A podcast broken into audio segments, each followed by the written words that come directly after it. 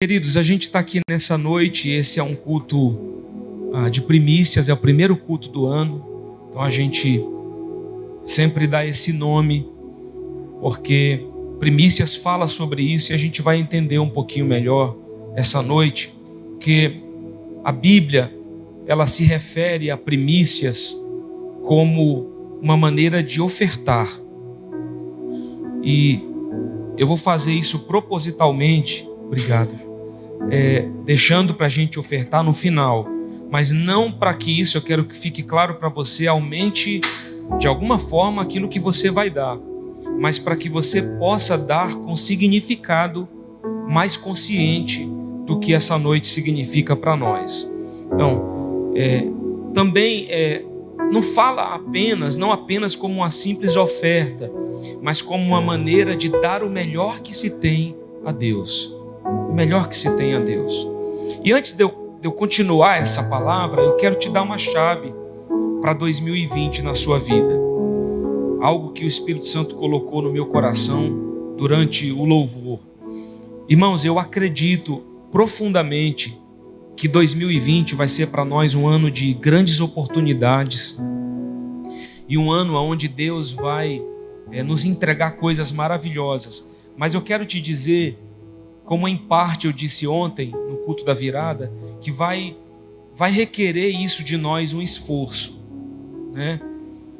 Porque tem muita gente aqui, eu estou me incluindo nisso, que precisa mudar muita coisa.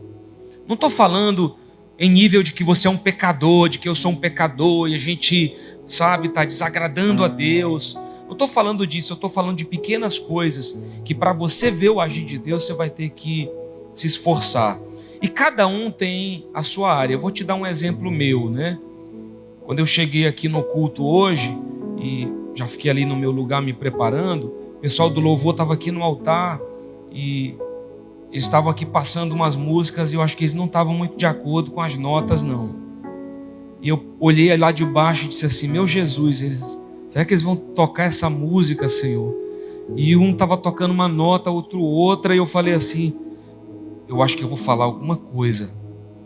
Eu vou dizer para eles não tocar essa música, eles não estão seguros. Será? Eu falei, sabe de uma coisa? Eu vou ficar calado na minha. Deixa eles fazerem o que eles quiserem aí. Eu, eu vou ter que, eu confio neles, na responsabilidade deles e na excelência do que eles estão fazendo para o Senhor. Irmão, mas fiquei me coçando ali naquela cadeira. Teve hora que eu saí, eu disse, eu vou no banheiro, eu vou, olha, eu vou sair, eu vou para ali. Por quê? Porque eu sou um cara muito controlador em alguns aspectos.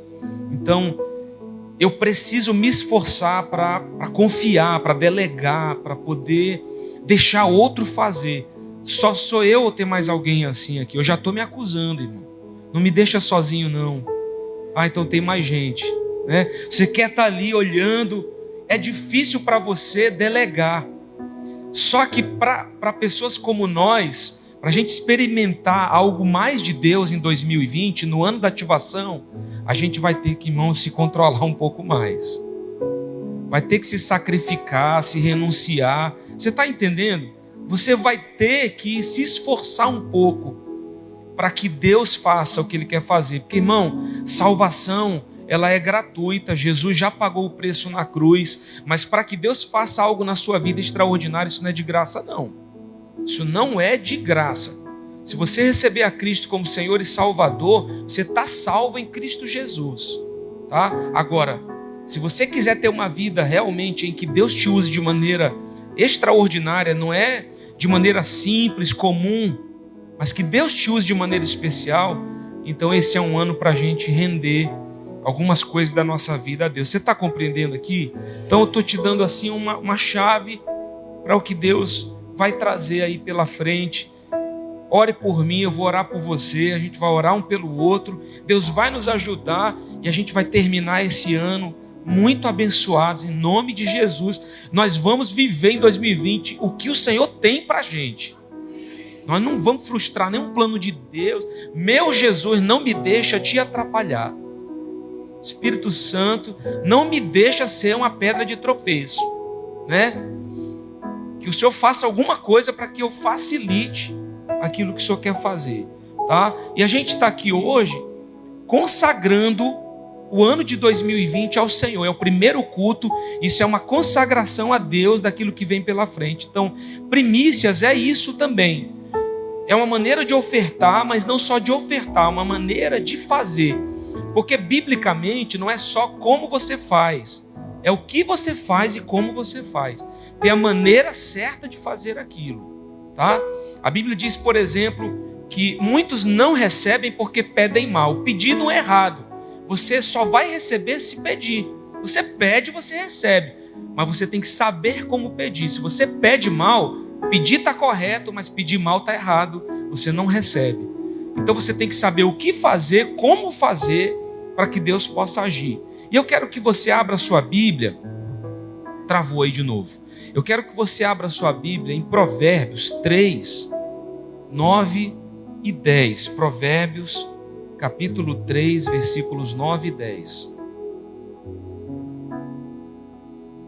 Provérbios capítulo 3, versículos 9 e 10.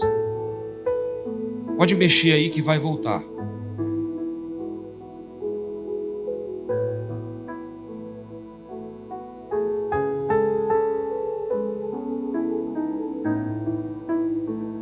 Amém? Você encontrou? A palavra de Deus diz assim: honra ao Senhor com os teus bens e com a primeira parte que são as primícias de todos os teus ganhos, e se encherão os teus celeiros e transbordarão de vinho os teus lagares.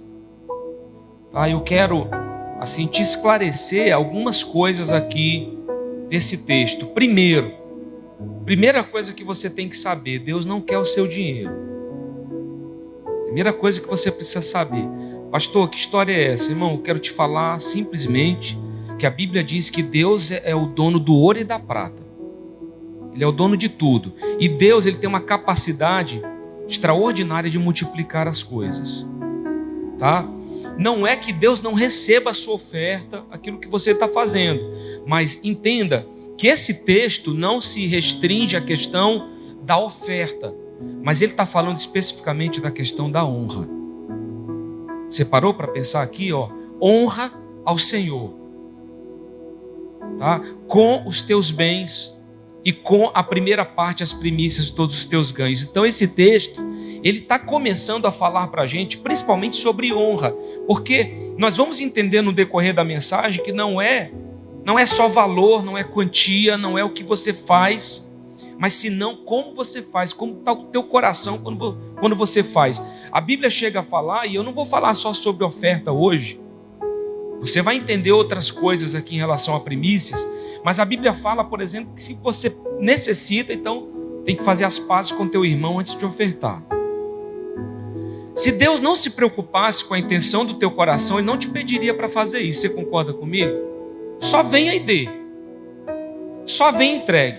Aí eu pergunto para os pais aqui, os pais, aqueles que têm filhos.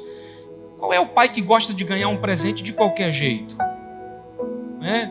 receber uma coisa por receber. Não. O que, que a gente quer de um filho? Fala a verdade.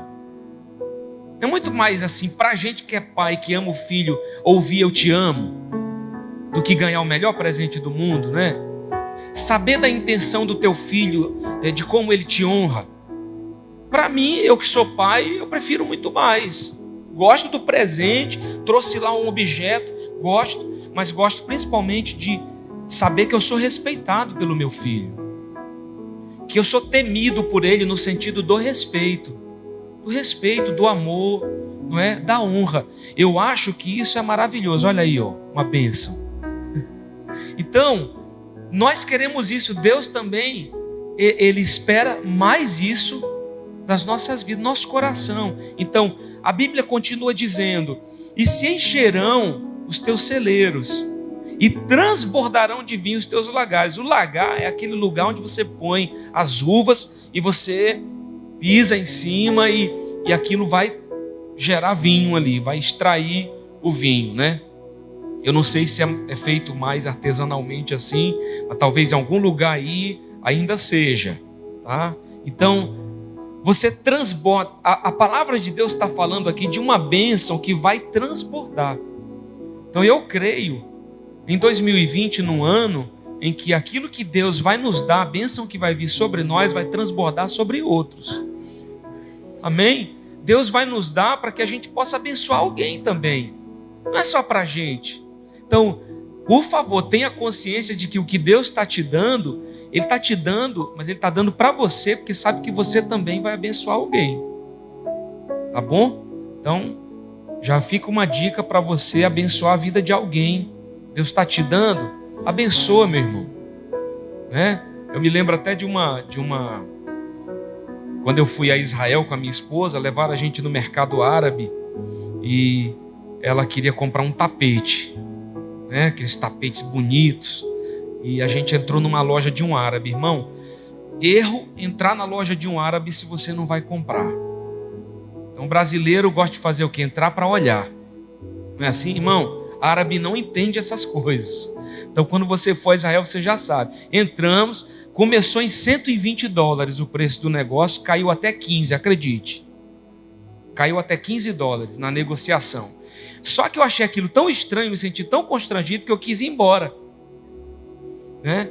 Quando eu estava saindo da loja, ele gritou de lá: Brasileiro, unha de fome, mão de vaca. Eu olhei para minha esposa e disse: Pai, de onde, como é que esse camarada sabe essas expressões, né? Então estou dizendo para você, não seja mão de vaca com aquilo que Deus está te dando, tá? Seja alguém que compartilha, que abençoa, que irmão, quando você dá, você se renova também para receber. As, a palavra primícia significa primeiros frutos. Tá? E, e a lei das primícias é uma lei muito poderosa. Deus realmente quer nos abençoar se nós fizermos isso com honra. E, e, esse texto que nós acabamos de ler, ele nos mostra isso. E nós devemos honrar o Senhor com o nosso melhor, o melhor da nossa vida. Fala para o teu vizinho aí, honre o Senhor com o teu melhor, melhor da sua vida. E o verbo, assim, honrar significa fazer distinção, fazer diferença, tá? é, é separar. A Bíblia fala, por exemplo, para você dar honra que merece honra, não é? Então, não adianta aquele pai querer que o filho honre se ele não tem uma postura de honra.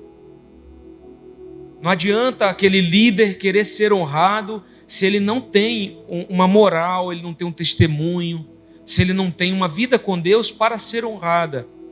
Ninguém é perfeito, não estou falando disso, mas você precisa ter uma postura para que as pessoas te honrem por quem você é, não é pela, pela postura que você tem, pela sua vida, pelos seus frutos. E Deus honra aqueles que o honram.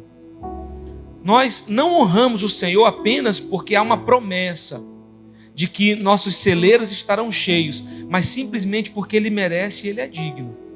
Tá? Eu não vou honrar o meu pai só porque eu sei que ele pode me dar um presente. Eu vou honrar o meu pai porque ele é o meu pai, eu o amo. Ele é importante para mim. Eu vou honrar minha mãe porque ela é importante para mim, não porque ela tem algo para me dar em troca. Então nós honramos a Deus não porque ele pode nos dar alguma coisa, mas porque ele é importante para nós. Porque ele é uma pessoa e é a pessoa mais, deve ser a pessoa mais importante da nossa vida. Deve ser o Senhor. É a verdade, é a palavra. Ou seja, é, é, isso é uma questão especialmente que parte do coração. Você está entendendo? Tá? Não é só chegar e dar, fazer. Tá? Se você faz murmurando, você já não está honrando. Se você deu só porque tinha que dar já não está honrando.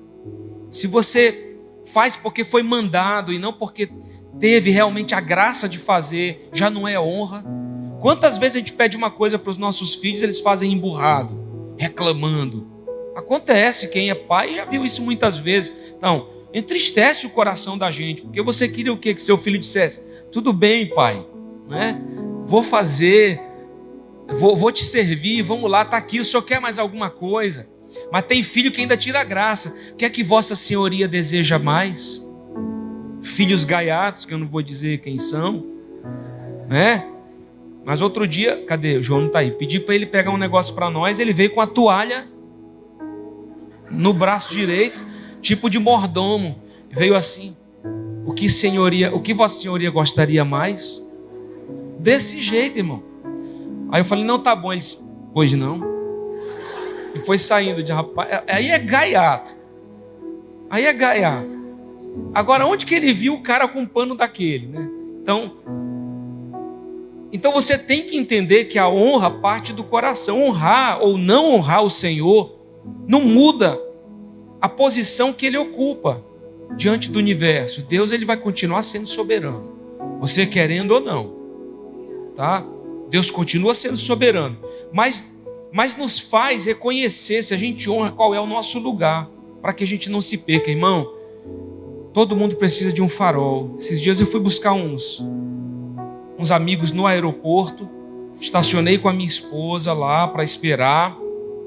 E aí eu não tinha percebido isso, percebi nesses dias, esse dia agora, porque estava escuro e aí é, por trás ali do aeroporto tem como se fosse um farol. Não sei se você já foi, já viu. Ele fica girando igual farol para navio, né?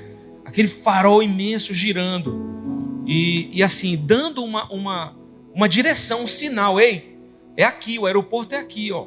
Tem um sinal aqui, tem um, tem um lugar aqui que você não pode, não dá para descer aqui. Esse não é o lugar. Então, isso te dá uma direção. A gente, nós brasileiros, a gente costuma dizer assim: "Ah, isso me trouxe um norte". É, ou seja, me trouxe uma direção do que fazer com a minha vida, eu sei para onde ir, o que fazer, como caminhar. Então, quando você honra alguém, isso te baliza, isso te dá um norte do que fazer, de quem você é. Peraí, eu sou filho, eu tenho limite. Quem manda aqui é meu pai, eu estou aqui para obedecer e para honrar.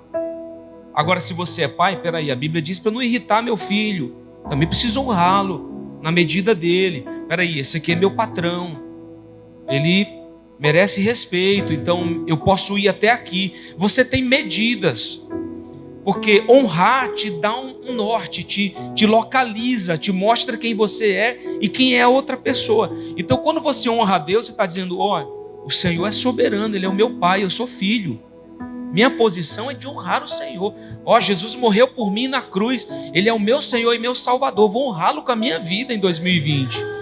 Né? Ele é o Senhor da minha vida, eu vou dar o meu melhor para Jesus. Peraí, rapaz, o pastor pediu para fazer isso, meu líder pediu, mas eu estou aqui reclamando do negócio. Peraí, eu estou fazendo isso para quem? Estou fazendo para Deus.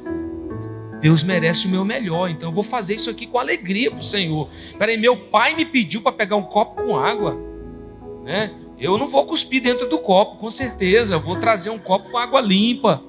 Né? Meu, meu pai está me pedindo um copo com água. Esse homem me pôs no mundo, por favor, eu preciso honrar a vida dele. Tá? Então, você, quando honra, você sabe a tua posição. Quem é você e quem é a outra pessoa que você está tá honrando. E um exemplo claro disso, não é? A, a gente primeiro precisa entender que nós seremos abençoados se vivermos isso. E honrar alguém abençoa nós mesmos honra a sua vida, né? Eu falei para você, por exemplo, que eu eu eu recebi uma profecia esses dias, foi algo que veio de Deus para minha vida, e a pessoa repetiu para mim que eu viveria uma vida longa. Deus está acrescentando, realmente te dando uma vida longa, irmão. Por favor, não estou fazendo apologia a mim mesmo, mas eu acho que eu sou um bom filho eu me classifico como um bom filho. Busco honrar minha mãe, busco honrar meu pai, busco a, a servir, ajudar com aquilo que eu posso. Então, se a Bíblia diz que se eu honro pai e mãe, eu teria uma vida longa, próspera, eu vou ter isso daí. Né? Tá que nem o pastor Eibe contando que ele estava no avião e viajando para um lugar aí, e de repente o negócio começou a sacudir, turbulência, e a coisa começou a ficar tão desesperadora que as máscaras de oxigênio caíram. E já era gente gritando, chorando. Não, não sei se alguém já passou por isso, mas o povo se desespera, né? O avião parece que vai cair, irmão. Então, todo mundo gritando, chorando. Ele disse que enquanto aquele desespero e gente gritando, eu vou morrer. Ele parou e pensou assim: não, senhor, isso aqui está errado. Senhor, eu sou jovem, tá? Sou um bom filho, honro pai e mãe, então não está certo eu morrer jovem desse jeito. Eu sei que o senhor tem, tem uma vida longa para mim, então, senhor, acalma esse avião aí, esse negócio. E teve uma hora que ele se levantou lá, cheio de ousadia, e disse assim: podem ficar tranquilo que esse avião não cai. Eu sou bom filho, eu vou viver muito, mas vamos aterrissar com vida. É. Mas você tem que ter muita coragem para ter essa certeza de quem você é, do que você está fazendo, sabe? E quando você honra a Deus, você tem a certeza de que você está respaldado por Deus. Você está respaldado pelo favor, pela graça de Deus. Não é ninguém que vai te abalar, não. O Senhor está te fortalecendo, cuidando de você e te firmando. E um exemplo claro disso, né, e antes de eu partir para esse exemplo, eu lembrei de uma história do pastor Luciano Subirá, que conta isso numa das pregações dele, que toda vez que ele escreve um livro, ele vai abrir a caixa do livro, o primeiro livro dele ele dá para a esposa. Aí um dia ele estava numa gráfica, e aí o, o, dono da gráfica lá abriu a caixa de livros dele, disse assim: Pastor Luciano, esse aqui é meu. E puxou um livro da caixa, o primeiro livro. Falou: Esse aí não. Esse aí não. Você pode pegar qualquer outro da caixa, mas esse aí é da minha mulher. Você, ah, mas que negócio é esse? Né? É o livro é igual, tá? Tem, tem, tem outras centenas de cópias aqui, é igual a essa que você que eu peguei. Pega outra aí para tua esposa, não, não, porque o primeiro é o mais especial e o primeiro livro é da minha esposa. Pega outro, mas esse aqui tu pode passar para cá.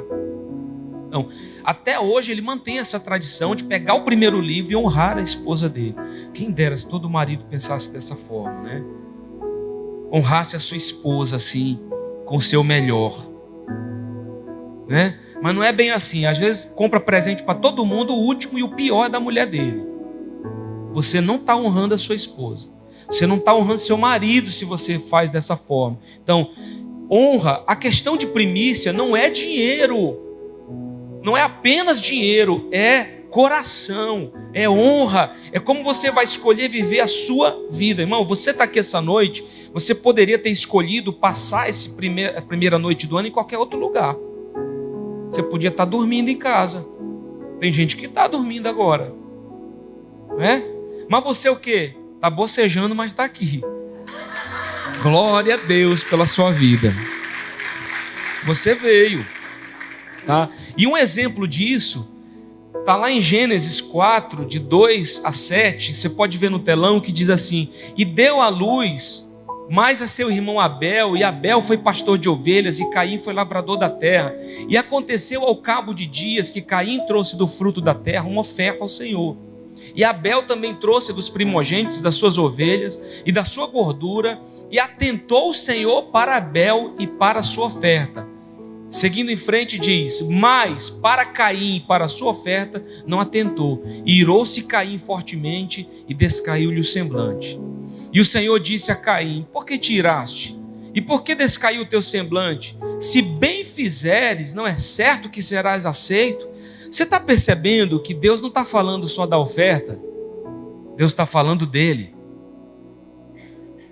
Olha o que Deus está falando no versículo 7. Se você fizer bem, Caim, não é certo que você será aceito. Deus não está falando do que ele trouxe só, Deus está falando dele. E se não fizeres bem, o pecado já à porta. Se você não faz bem, irmão, isso é pecado também e sobre ti será o, o, seu desejo, mas sobre ele deves dominar. Você quer entender que não é? Ananias e Safira chegam lá diante dos apóstolos, vendem um, um, um terreno que eles têm e entregam uma oferta gorda, irmão. Era muito dinheiro, só que não era tudo. Na época, o correto era que eles vendessem, eles também não eram obrigados a vender. Não foram obrigados, mas chegaram diante dos apóstolos e mentiram sobre a, a quantia Vendemos por 50, mas tinham vendido por 200. Está aqui o dinheiro. Mas era muito dinheiro. Irmão, qualquer pastor naquela época que pegasse a oferta de Ananias e Safira ia ficar feliz. Meus irmãos, muito obrigado, vocês estão ofertando na casa do Senhor. Mas só que por causa da mentira, por causa do coração deles, eles morreram. Então você entende que a questão não é a oferta somente. É como se faz. Caim foi rejeitado, Abel foi aceito. Porque Abel deu daquilo que ele tinha de melhor. Deus não está interessado nas sobras, mas no nosso melhor. Nem na sobra do seu tempo, nem na sobra é, do seu vigor, da sua força. Não. Deus está interessado que você dê o melhor da sua vida para Ele. A viúva, por exemplo, ela chega ali diante do gasofilaço para ofertar, e a Bíblia mostra que Jesus estava observando, né? Lá em Lucas 21, diz: Estando Jesus a observar, viu os ricos lançarem suas ofertas no gasofilaço. Isso aqui é um gasofilaço, o lugar onde você põe sua oferta. E Jesus fala que viu os ricos ofertando. Viu também certa viúva pobre lançar ali duas pequenas moedas e disse: Verdadeiramente vos digo que esta viúva pobre deu mais do que todos. Olha só a classificação de Jesus. Porque todos estes deram como oferta daquilo que lhes sobrava. Esta, porém, da sua pobreza deu tudo o que possuía, todo o seu sustento.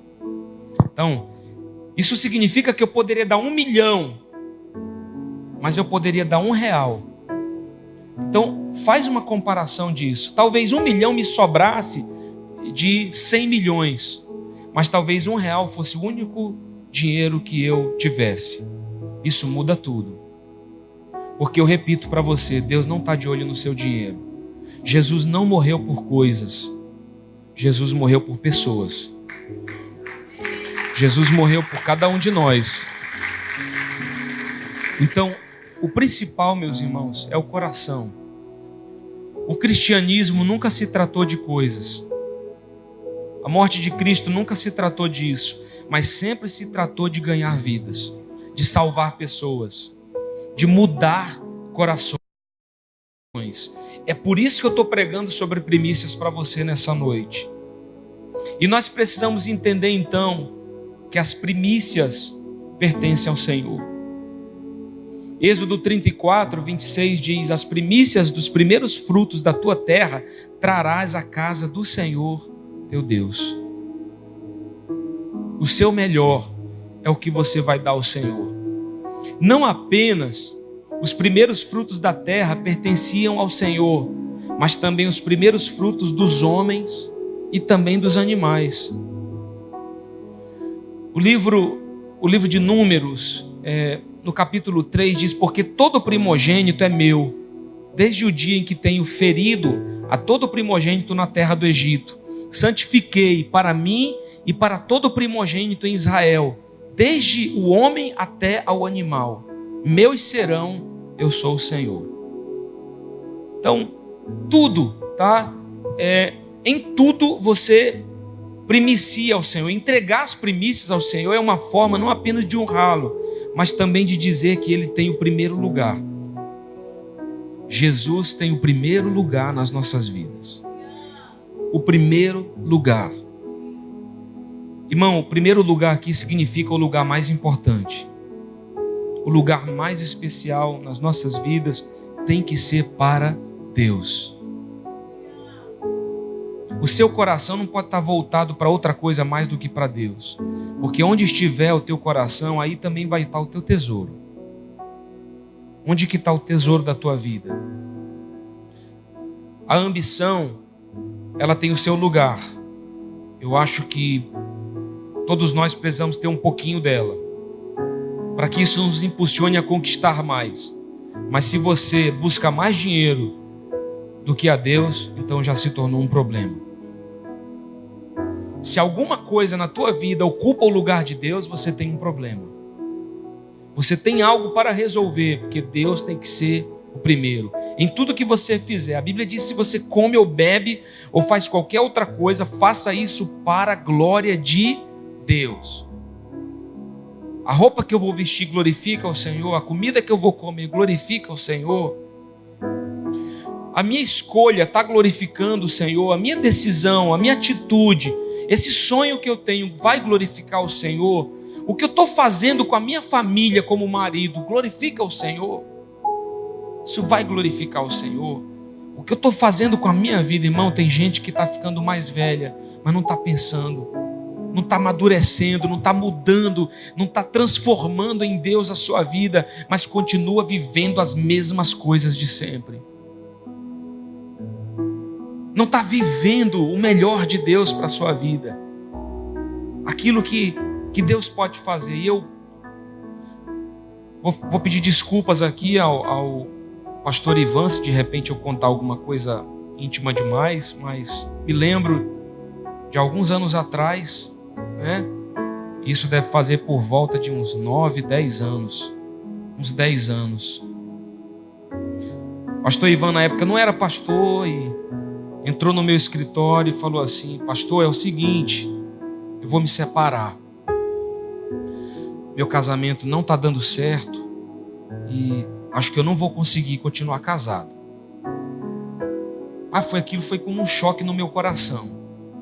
Sentamos assim e eu falei para ele: Irmão Ivan, não faça isso. Não faz isso. Mas por quê? Ah, pastor, tem esse, tem aquele problema, tem não sei o que das quantas, e não está dando certo, eu não aguento mais. Falei para ele assim: Não, vamos fazer o seguinte, vamos fazer uma campanha de jejum e oração. E a gente se ligava na madrugada para orar. Né? Acordou? Vamos orar. Voz rouca, né? dormindo, vamos orar. E nós orávamos. Eu me lembrei dessa história esses dias, porque nós estávamos no casamento da Lucelle, que é uma das duas filhas do pastor Ivan. Né? E quando eu chamei para frente com a pastora Lúcia, para que ele desse uma palavra no casamento da filha, enquanto eu o, o ouvia falar, eu vi lá o Caio nos braços da Lucivane, que é a outra filha dele, junto com outro genro, o Arthur. Porque hoje ele é avô, eles são avós, né? Irmãos, hã? é, tá subindo de nível. Tá subindo de nível, é isso mesmo. Mas quando eu olhei para ele, eu lembrei daquele momento de 10 anos atrás. Mas agora ele estava ali. E o mérito não foi meu, o mérito é dele que ele lutou, ele, ele escolheu, né? E eu, eu o ajudei, mas ele escolheu restaurar o casamento. Irmão, dez anos depois, pastor Ivan é uma das pessoas que, em termos de família, é uma das pessoas que eu mais admiro na vida. Na vida, não é? Teve a graça de Deus de ser um pai maravilhoso, casou bem as duas filhas. Agora tem o Caio, daqui a pouco vem outros aí. Irmão, esse homem, você vai falar com ele, ele ama a esposa dele. Vivem de maneira assim, abençoada por Deus. Mas me diga, se ele não tivesse escolhido é, buscar a Deus, será que ele estava agora vivendo o que ele está vivendo agora? Se ele, se ele não tivesse escolhido mudar e dar o melhor dele, ele não seria para nós o exemplo que ele é hoje com a família que ele tem, não é? Com, com a autoridade que ele tem em falar sobre esse assunto, aquilo que ele vive. Irmão, é isso que Deus quer para mim e para você. Que a gente viva isso. E se você já superou alguns obstáculos, eu quero te dizer que vem outros aí para a gente superar e a gente vai continuar avançando e dando o nosso melhor para Jesus dando o nosso melhor, escolhendo isso, porque nós entendemos que nós damos também daquilo que a gente tem. Irmão, você não vai dar do que não tem. Não vai dar. Né? Aí o irmão Arnildo, Arnildo me chamou na casa dele. Pastor, quero te abençoar. Ele vende roupa. Irmão, me abençoou com três camisas. Já pensou ele me chama lá e diz assim, pastor, eu vendo roupa, mas eu queria lhe dar uma melancia. Até podia ser, né? Mas não, o que que ele tirou? Ele tirou do que ele tem, tá? Do que ele trabalha, como ele faz. Então ele decidiu me honrar, me dando um presente, irmão. Você pode honrar alguém. Ah, eu corto o cabelo. Irmão, vem cá, eu quero te honrar, vou cortar o teu cabelo. Pastora Meire aprendeu a costurar e aí eu ganhei uma blusa da África, da, da missionária Rosa, e ela me obrigou a usar essa blusa aqui. Pastora Meire pegou, cortou a blusa, costurou, irmão, para eu poder usar. Já pensou, pastora Meire, costurando? Que coisa extraordinária. Não é? E ainda me abençoou. Você para para pensar nisso, honrar a vida de alguém com aquilo que você tem. Tá? É, é, Gênesis 4,2 diz: E deu à luz mais a seu irmão Abel. Abel foi pastor de ovelha, e Caim foi lavrador da terra. Abel era pastor, Caim era agricultor.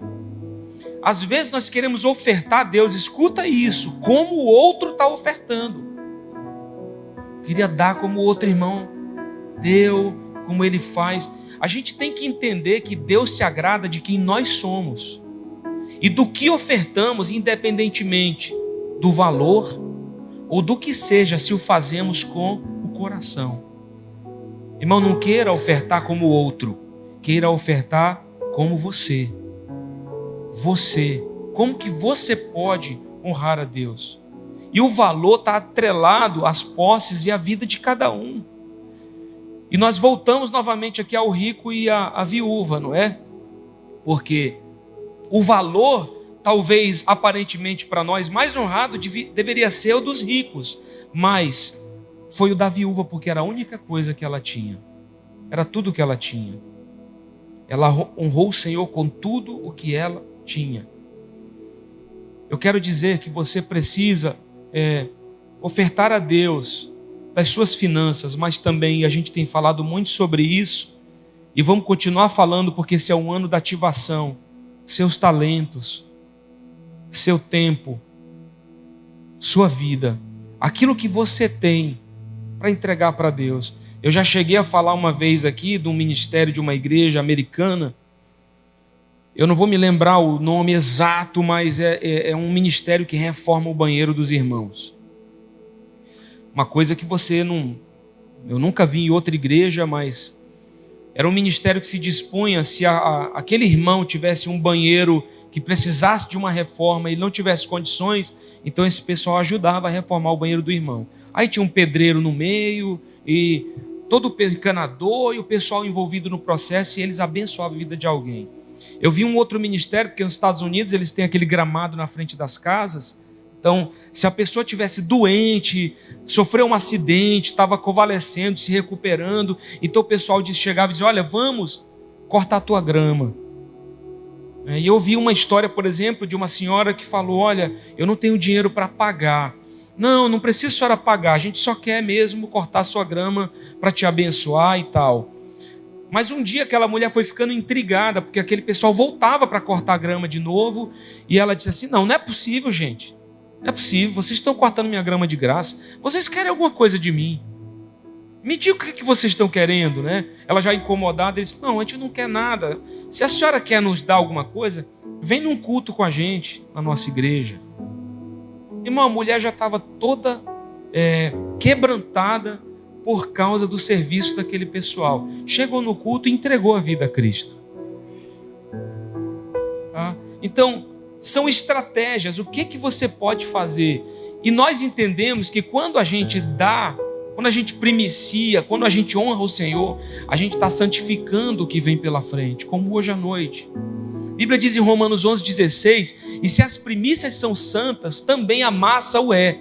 Se a raiz é santa, também os ramos o são. Se você santificou as, as raízes, aquela árvore vai ser santa. Nós estamos santificando o primeiro dia do ano então esse ano vai ser santificado ao Senhor. A raiz, o primeiro dia é só uma parte daquilo que Deus vai fazer. E quando nós entregamos a Deus nossas primícias, isso é desatado um poder dos céus que santifica todo o restante de onde aquilo foi tirado. Quando nós entregamos a primeira parte do nosso tempo, do dia, a Deus, então todo aquele dia será santificado ao Senhor. Toda a nossa vida será santificada ao Senhor. E não vamos também dar a Deus algo que não nos custe nada. Não dê a Deus por dar, dê a Deus com seu coração.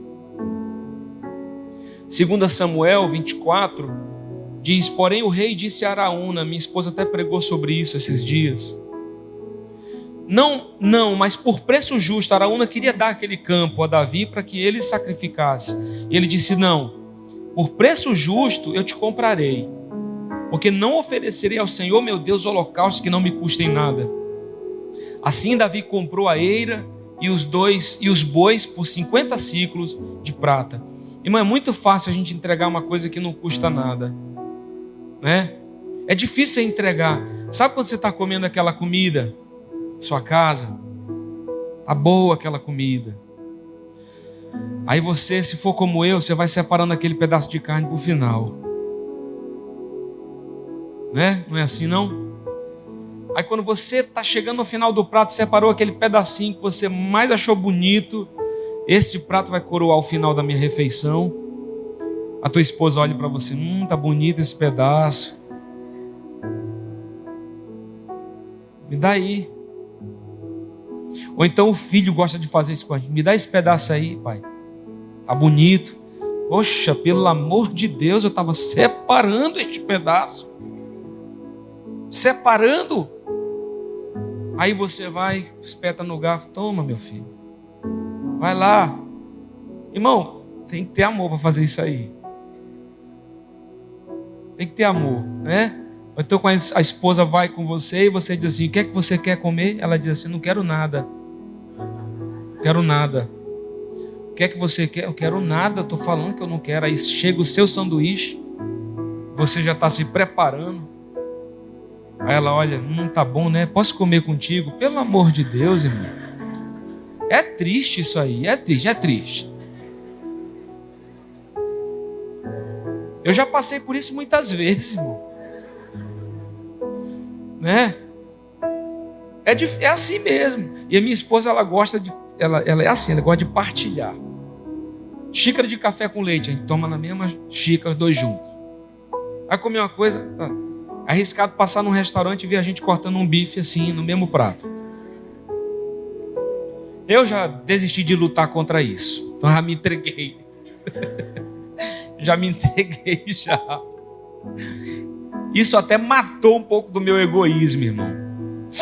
Né? Isso vai matando assim a nossa individualismo egoísta. Vai ajudando a gente a, a se abrir mais para compartilhar. Minha esposa me forçou a melhorar de vida. Então, nós precisamos. Hã? Como é? É, compartilhe as calorias. Você não engorda só. Então, se nós entregarmos a Deus a devida honra e o reconhecimento como nosso Senhor através disso do coração, então vai ser desatado esse poder de conquista. Deus vai nos dar muito mais, meus irmãos. Eu peço isso a vocês, meus irmãos. Eu estou terminando. Confiem no Senhor. Por favor, confiem em Jesus. Confiem em Deus com a vida de vocês, com o coração de vocês. Nós não podemos estar aqui nessa igreja, na igreja adoração, brincando de ser crente. A gente não pode estar aqui brincando de que tem fé, de que acredita em Deus. Irmão, a gente precisa experimentar o melhor de Deus. A gente precisa experimentar o melhor. Eu já falei aqui uma vez, mas é, assim, eu acho que para quem não ouviu, eu já tive cultos que eu cheguei aqui pensando assim: Deus, amanhã tem tanta conta para pagar da igreja. O que é que nós vamos fazer? Irmão, caiu uma chuva tão grande que a gente achava que o mundo ia se acabar. Domingo à noite. E veio assim, bem, bem menos pessoas do que costuma vir no domingo à noite, que quando é todo mundo vem para o culto. Aí eu olhei para trás, você sabe aquele coração, porque eu me considero um adorador. Eu adoro, eu amo Jesus. Então, aquela coisa de você estar tá ali na cadeira pensando assim: Ô oh, Jesus, eu estou aqui para te adorar. Se eu olhei para trás, não vi quase ninguém. Falei assim: Meu Senhor, o que é que nós vamos fazer? Meu Jesus, tira minha cabeça do dinheiro, Senhor. Irmão, mas pastor não tem jeito, a gente tem coisa para fazer. Você fica pensando, e agora, meu Jesus? De repente, eu estou correndo do pastor Ivan porque eu estou com medo de saber o valor da arrecadação. Não, deixa para amanhã, eu vou dormir bem hoje, eu vou acordar forte. Pode falar, pastor Ivan, que eu aguento. Porque já teve dia do pastor Ivan dizer, pastor, nós precisamos de um milagre. Quando ele falou o valor da oferta, não pode ser, pastor Ivan. Se a oferta dos cultos de domingo mais cheios e que as pessoas estão abençoaram mesmo, não, tinha um pouquinho de gente. Mas nós já tivemos cultos de ter a igreja completamente cheia, lotada, e não dá metade do que foi nesse dia que nós tínhamos pouquinha gente. Isso também Deus me mostrando que, irmãos, mais do que depender de alguém, nós dependemos do Senhor. Nós dependemos de Jesus. Então, em 2020, dependa dele de verdade. Nós temos aprendido sobre ofertar, sobre dizimar, aprendido a fazer isso com honra. Não é? 1 Coríntios fala: ora, quanto a coleta que se faz para os santos, fazei vós também o mesmo que ordenei às igrejas da Galácia. No primeiro dia da semana, cada um de vós ponha de parte o que puder ajuntar, conforme a sua prosperidade, para que não se façam as coletas quando eu chegar. Paulo está dizendo: faça isso de maneira especial intencional. É também uma das razões pelas quais a gente cultua no domingo, é o primeiro dia da semana, então a gente está santificando o restante da semana ao Senhor. Entenda, as primícias se, se calculavam e se calculam como uma parte, um dia do teu mês. Então, aquele dia, você dividiu aquilo por 30 ou por 31, aquilo é a tua primícia, que você entrega ao Senhor. E, por último, eu estou terminando mesmo, nós vamos orar. Entenda que só colhe aquele que semeia. Não tem jeito. Irmão, alguém vai colher alguma coisa que não semeia. Já pensou você tendo um quintal e você pensa assim: ah, meu Deus, como eu queria um pezinho de tomate, um limão, uma laranja. Aí você diz: Ô oh, Senhor, em nome de Jesus, faz isso aqui fluir. Plum! Tá aí, meu filho, um pé de laranja para você. Não, aí você volta no ano seguinte, está lá o quintal vazio do mesmo jeito. Porque você vai ter que plantar, que pôr a semente lá, para que você possa colher. Então, como que a gente quer estar nesse novo ano? É, eu já contei isso também, me perdoa, são 12 anos, então a gente repete as piadas, repete tudo. Repete as histórias. É difícil pastor ter história nova todo culto que vai pregar. Mas eu me lembro de um culto que eu estava em São Paulo, entrei na igreja, né? Primeira experiência que eu tive foi quando Deus me pediu para dar os meus sapatos. Eu dei, fiquei descalço, fui embora descalço. Uma outra experiência que eu tive depois disso foi quando eu estava nessa mesma igreja, eu tinha 10 reais no meu bolso e Deus falou comigo: você, na hora das ofertas, você pode dar tudo. Só que eu tinha que voltar para casa, era longe, e era o dinheiro que eu tinha para pagar o ônibus também, né? Então eu falei: Deus, o que, que eu vou fazer para me voltar para casa? Eu me lembro que eu saía para procurar emprego quatro da manhã, morava eu e a minha mãe lá em São Paulo. Quatro da manhã, quatro e meia da manhã, eu, eu às vezes estava no ônibus. Fui, eu me lembro dessa época eu estava procurando emprego de cobrador de ônibus, que era o que tinha disponível. Só que o ônibus da minha casa para o centro da cidade levava três horas. E eu só tinha um dinheiro para ir para voltar. Foi uma época que a gente passou tanta dificuldade que a gente amanhecia sem ter dinheiro para comprar um ovo. Minha mãe está ali sabe do que eu estou falando. Tempo muito, muito difícil. E eu me lembro, irmãos, por vezes que eu quase fiz xixi nas calças dentro do ônibus. Eu ficava tão desesperado. Você que já passou por isso, não tem onde fazer xixi, você sabe que dói e é desesperador. Eu ficava tão desesperado, mas eu pensava ao mesmo tempo: se eu descer do ônibus, eu só tenho um destino, voltar. Eu não tenho dinheiro para continuar a viagem, para depois voltar para casa. Eu só tenho dinheiro para ir e dinheiro para voltar. Então, eu ficava procurando latinha de refrigerante dentro do ônibus para fazer xixi dentro. Desesperado. Desesperado, porque eu não tinha dinheiro para voltar. Para seguir e para voltar de novo. Foi um dos tempos mais difíceis. Eu estava com esses 10 reais. E Deus falou: você pode entregar Falei, mas senhor, como é que eu volto para casa? Já é de noite. Ou oh, se é que o senhor mesmo está falando, é o diabo que está querendo complicar a minha vida. Isso é uma voz maligna, meu senhor, não é o senhor que está falando isso. O senhor não vai querer que eu volte a pé para casa. Mas tá bom. Eu tive paz no coração, peguei os 10 reais e botei lá na oferta. É. Deus, e agora? O que, que eu vou fazer? Lá eu estou indo embora, o culto acabou. Né? E eu estou saindo já me preparando a caminhada. Deus me guarda, tá de noite, eu estou sozinho e agora, de repente, irmão, alguém bateu no meu ombro assim, na porta, na porta. Disse, olha, irmão, não sei que você é, eu não te conheço, você não me conhece, mas Deus mandou te dar isso aqui. Me deu 20 reais de oferta.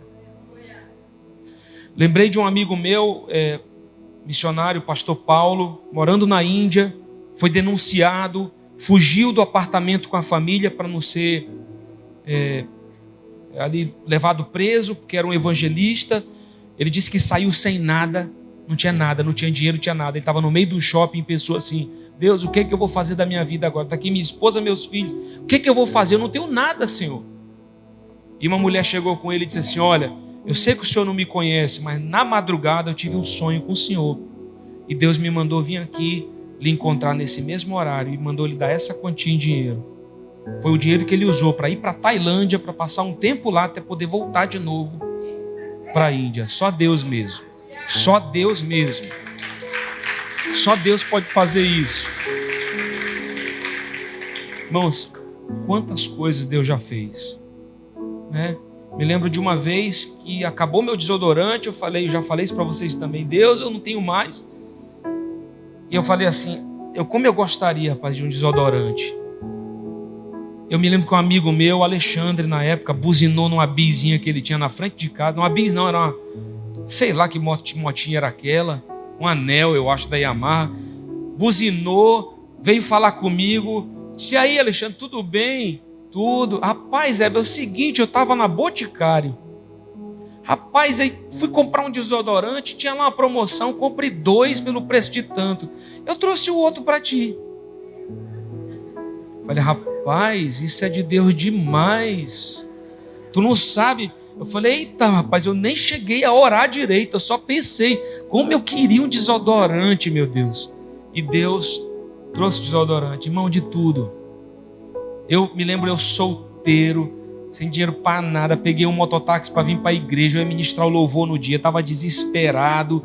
Subi no mototáxi, ele ia me levar era na Cônego, pastor Ivan. Chegou lá na frente, eu achei que eu tinha um dinheiro e não. Cadê, meu Jesus? E o cara esperando eu pagar. É três real. Três real é. Peraí. Aí fui pegar, rapaz, meu Deus do céu, cadê os meus três real que sumiu? Aí o cara diz assim: Não, deixa para lá, tô vendo que tu veio para cultuar Deus, vou liberar essa para ti. Irmão, olha, mas não faça isso, irmão. Eu achei que eu tinha o dinheiro e eu não tinha.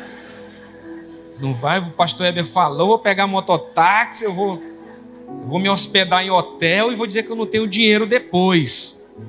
Eu achei que eu tinha, mas eu não tinha. Mas o que eu quero dizer para você é que eu creio que esse ano para nós vai ser um ano de milagres. Vai ser um ano abençoado por Deus. E, e a bênção de Deus, ela é medida pela abundância. A abundância de Deus sobre a tua vida. 2 Coríntios diz: E Deus é poderoso para fazer abundar em vós toda graça a fim de que, tendo sempre em tudo toda suficiência, abundeis em toda boa obra. Vocês vão ter, nós vamos ter aquilo que é preciso, que é necessário, aquilo que Deus quer nas nossas vidas. E em 2020 nós seremos assim abençoados para transbordar. E neste ano nós vamos dar a Deus o nosso melhor. Você pode dizer amém? Eu quero que você fique em pé, por favor, ou de pé.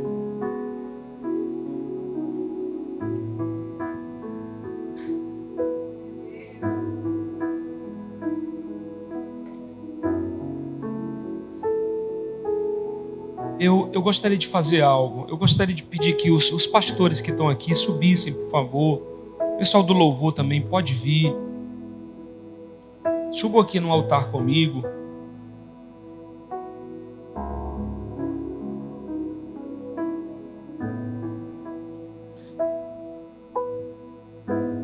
Podem formar uma, uma coluna aqui atrás, uma fila atrás de mim, por favor.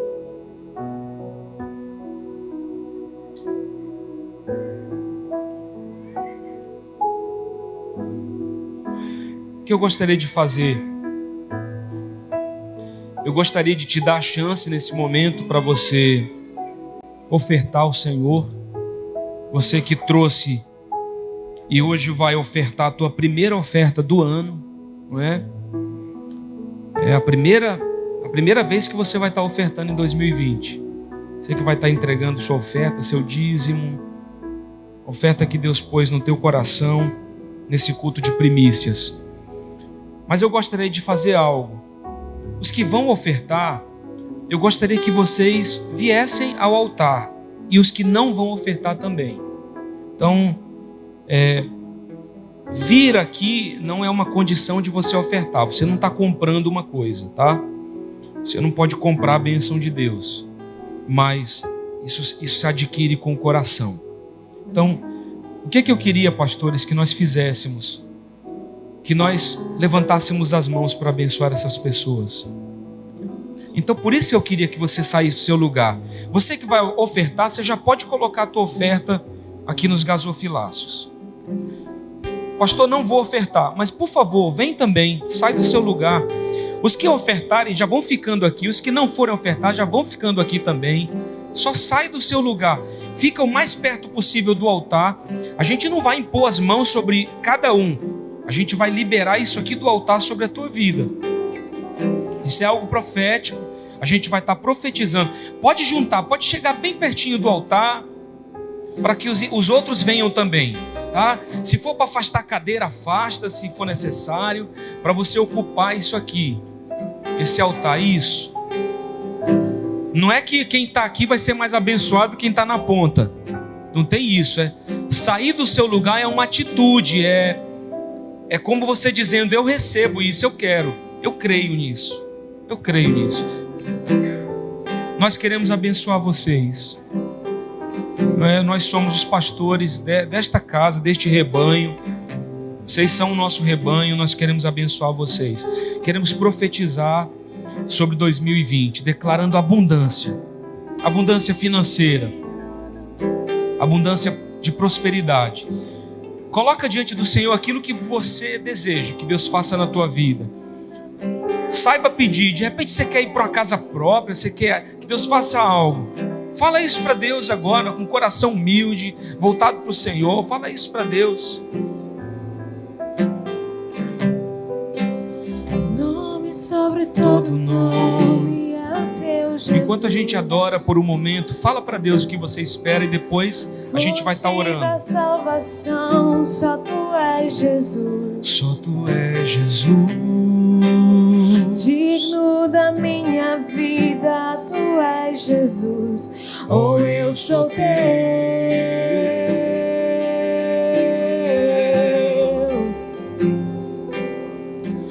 Santo, és incomparável. És Fala para Deus, coloca diante dele. E daqui a pouquinho a gente vai estar tá orando. Coloca isso. Abre o teu coração com Jesus. Mostra quem tu és e enche o meu coração do amor que faz mudar o mundo.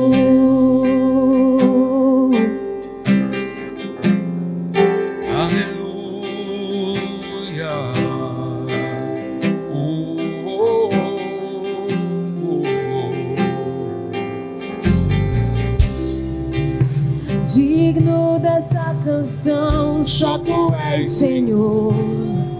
Ore, coloque sua vida diante do Senhor. Digno do meu louvor, só tu és Senhor. Digno da minha vida, tu és Senhor. Oh, eu sou teu.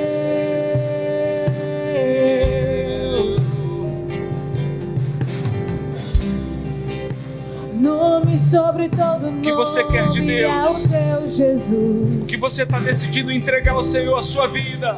Fonte da salvação, só tu és Jesus. Só tu és Jesus. Digno da minha vida, tu és Jesus. Oh, eu sou teu. Estamos consagrando a ti, Senhor, esse ano. Aleluia. Santo, és incomparável, és inigualável. Abre os meus olhos, Senhor, mostra quem tu és e enche o meu coração do amor que faz mudar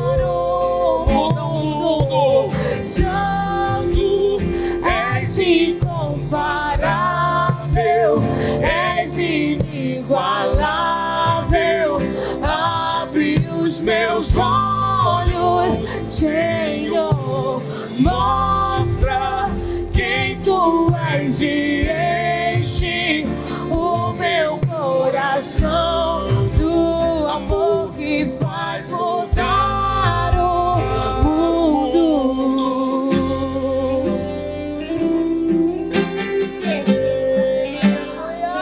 Canta isso, Kathleen. Vamos declarar isso.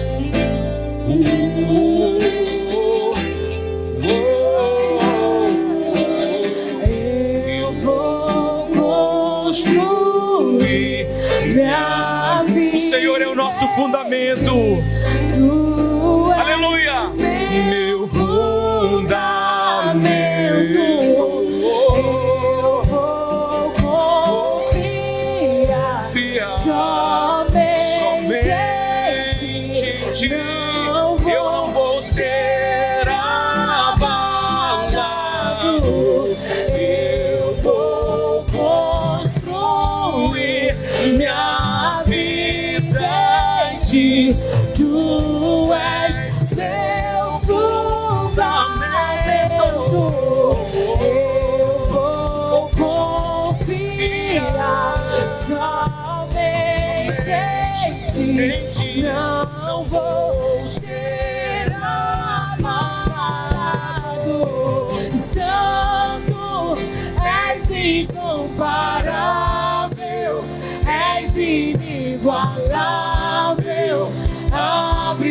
Meus olhos, Senhor, mostra quem tu és e enche o meu coração do amor que faz mudar o mundo.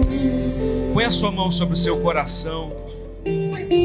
Pastores, vamos impor nossas mãos sobre essas pessoas. Impõe suas mãos, vamos começar a orar, vamos começar a declarar as bênçãos de Deus. Pastora Meire, ore por um momento. Aleluia, Jesus. Bendito é o teu santo nome, Senhor. Como nós acabamos de cantar, Senhor, nós vamos confiar somente em Ti. Queremos realmente primiciar a nossa vida, o nosso coração, a diante do Senhor, diante do teu altar, Pai, em nome de Jesus Cristo.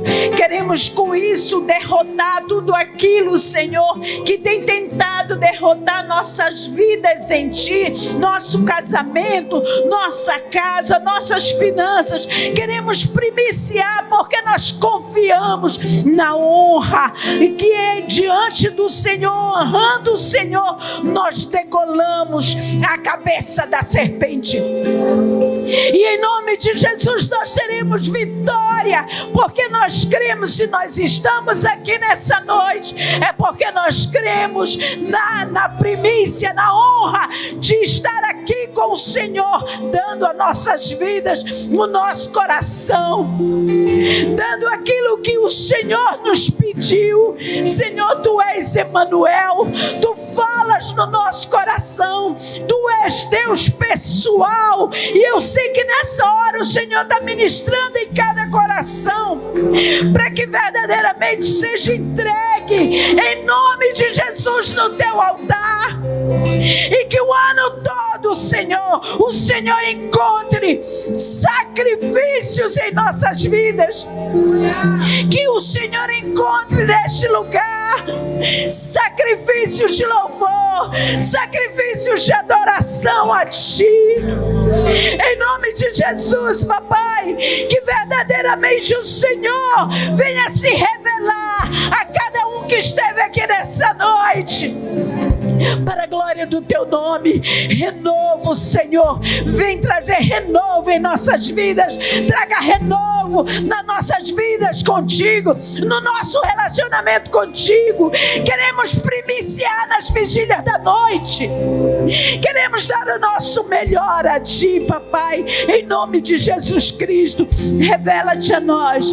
Revela-te a nós, Senhor, em nome de Jesus. Recebe as nossas primícias primícias, a primícia do nosso coração, a primícia do nosso casamento, das nossas finanças, a primícia, Senhor, no nosso relacionamento como pai, como mãe, no nosso relacionamento com para com outros, Pai, em nome de Jesus Cristo, em nome de Jesus. Nós profetizamos sobre a tua vida. Em nome de Jesus, tua vida financeira, a partir dessa noite jamais vai ser a mesma. Nós, como pastores, profetizamos sobre a tua vida, teus celeiros sendo cheios e fartos, a tua vida sendo abundante na presença de Deus, você sendo tão abençoado e tão abundante a ponto de derramar isso e abençoar a vida de outros, de abençoar a vida de outros. Nós profetizamos o teu coração, um coração altruísta, não egoísta, mas um coração que vai compartilhar, que vai abençoar, que vai alcançar vidas. Nós profetizamos a bênção do Senhor alcançando a tua casa, teu casamento, tua família, teus filhos. Nós profetizamos todas as cadeias, amarras que possam estar te travando, sendo quebradas em nome de Jesus nós profetizamos essa prisão sendo destruída e o Senhor te abençoando com liberdade de vida em 2020. O Senhor ativando você, o Senhor ativando teus sonhos, o Senhor ativando os projetos dele na sua vida, o Senhor ativando a tua vontade de servir, o Senhor te fazendo frutífero, o Senhor te fazendo crescer na presença dele. Nós profetizamos sobre a tua vida, o Senhor te amadurecendo, te aprofundando na palavra, o Senhor te aprofundando em intimidade, em relacionamento com o Espírito Santo. Nós profetizamos você vivendo o melhor ano da sua vida até hoje. Nós profetizamos o Senhor te fazendo viver coisas extraordinárias. Profetizamos sobre a tua vida que 2020 não vai ser um ano comum, não vai ser um ano qualquer, vai ser um ano de bênção, um ano de conquista, um ano de vitória, um ano onde o Senhor vai te fazer viver tudo que o céu tem planejado, um ano onde você vai ver o melhor de Deus se cumprindo na sua vida. Nós profetizamos sobre a tua empresa, sobre a tua vida, sobre o teu trabalho, a tua faculdade. Nós profetizamos que ali na tua faculdade você vai ser um referencial, você vai ter uma vida relevante. Nós profetizamos que ali você vai ganhar vidas. Profetizamos a tua família sendo ganha para Jesus, a tua casa, teus parentes, teus pais, teus filhos. Nós profetizamos uma mudança de rota para aqueles que precisam. Profetizamos sobre a tua vida a bênção do Senhor. Profetizamos você caminhando, vencendo, rompendo de glória em glória, de vitória em vitória. Nós profetizamos que os teus olhos vão contemplar aquilo que Deus vai fazer.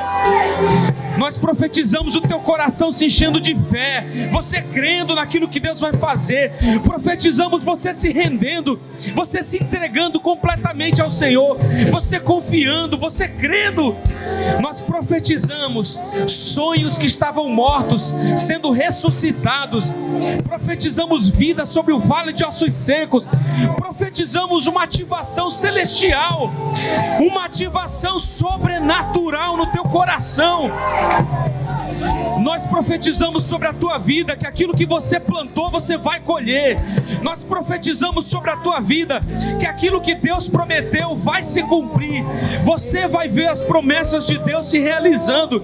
Você vai ver frutos da tua plantação. Você vai colher porque os campos também estão brancos. Nós profetizamos você ganhando vidas para Jesus em 2020, você abençoando, você conquistando. Nós profetizamos que você não é só um receptor, você é um doador, você é alguém que vai dar, que vai ensinar, que vai evangelizar, que vai abençoar, que vai orar pelos outros.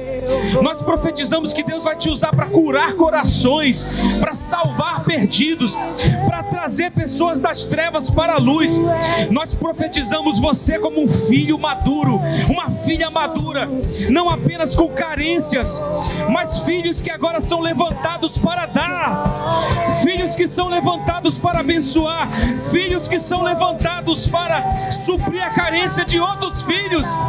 Nós profetizamos Deus levantando pastores, evangelistas, mestres. Nós profetizamos o Senhor levantando apóstolos. Nós profetizamos o Senhor levantando profetas. Nós profetizamos o ministério que Deus tem na sua vida se cumprindo. Profetizamos as barreiras caindo na sua vida. Nós profetizamos sobre você a tua visão sendo ampliada. Você vai ver além, você vai ver mais alto. Você vai voar mais alto na presença do Senhor. Nós profetizamos sobre a tua vida, tua casa, teu ministério, tua família, tuas finanças, teu coração. Que a bênção do Senhor esteja sobre a tua vida. Que a bênção do Senhor esteja sobre a tua casa. E mais uma vez eu digo: esse ano não será só mais um ano, esse será um ano extraordinário, um ano abençoado por Deus. Profetizamos e declaramos: esse ano está consagrado consagrado ao Senhor Jesus. 2020, um ano consagrado a Jesus. Em nome de Jesus, eu profetizo a tua timidez caindo por terra e você sendo cheio do Espírito Santo, de ousadia, de coragem, de intrepidez. E assim nós declaramos, pelo poder do nome de Jesus, que 2020 será o melhor ano da sua vida. Até aqui, o melhor ano da sua vida.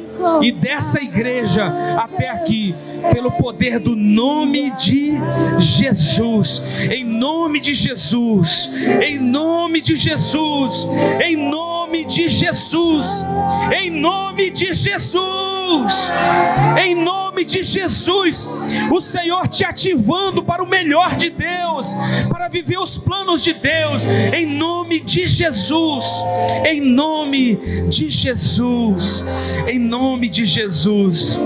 Você pode pôr tua mão no teu coração e dizer: Eu recebo sobre a minha vida, em nome de Jesus.